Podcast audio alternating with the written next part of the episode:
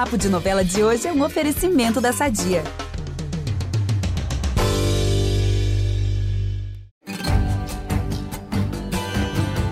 A abertura já tinha nos avisado. Os filhos dos filhos dos filhos dos nossos filhos verão.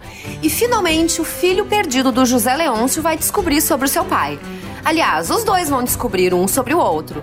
E o José Lucas, que de tão pouco que sabe sobre suas origens se chama de nada, vai encontrar um norte por essa estrada da vida que sempre nos coloca a fechar círculos que nem sequer havíamos aberto.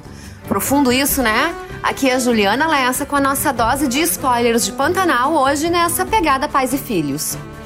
O Zé Leôncio está espantado com a semelhança entre o José Lucas e o seu pai, o velho Joventino, desde que o viu pela primeira vez.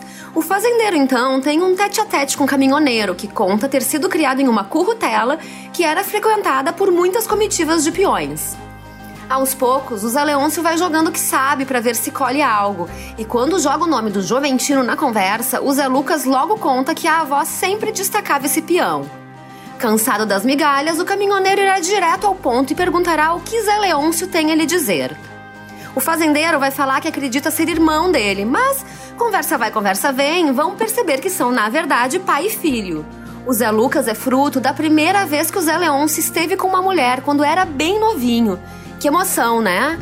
Ah, e vocês lembram que o meu crush Tibério levou uma facada do Levi? O peão foi levado às pressas para Campo Grande e por rádio o Ari vai nos atualizar sobre a situação dele e vai informar que houve uma complicação. O Tibério vai contrair uma infecção hospitalar e terá que passar por outra cirurgia.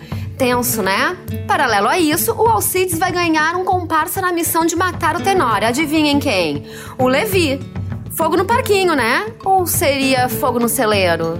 Nos Pantaneiros, por hoje ficamos por aqui, mas estamos sempre juntos na TV, no G-Show e no Globoplay. Até segunda. Beijos!